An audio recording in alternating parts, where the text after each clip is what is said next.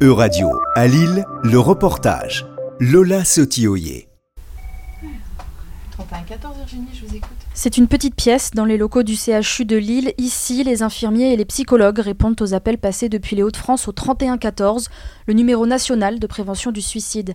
Un numéro qui fête ses deux ans ce mois-ci et depuis son lancement en octobre 2021, les appels sont toujours plus nombreux, 400 000 au total en deux ans dans toute la France.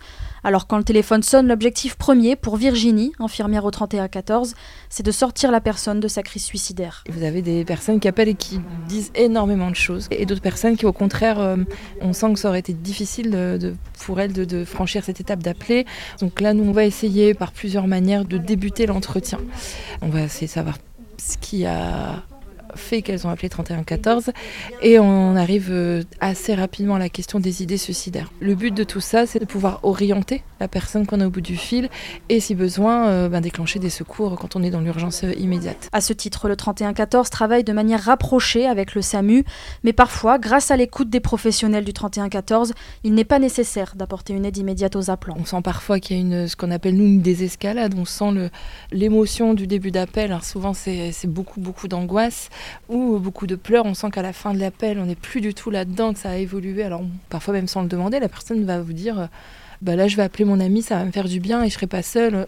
Ça c'est des, des, indices pour nous. L'écoute pour Nancy, elle aussi infirmière au 3114, c'est ce qu'il y a de plus important pour rassurer, surtout pour des personnes qui n'osent pas toujours parler à leurs proches. On a par exemple les ados qui vont avoir peur de le dire à un adulte que ça va pas, alors qu'au téléphone, bah, ils sont dans le confort de leur chambre, euh, les parents sont pas forcément au courant qui nous appellent, et en parler à quelqu'un qu'on connaît pas, c'est plus facile. La particularité du 3114, contrairement aux autres lignes d'écoute existantes, c'est que les répondants ne sont pas bénévoles mais professionnel, et ça change tout, d'après Nancy. On a une approche qui est complètement différente, et on sait comment les amener, on sait quoi leur demander.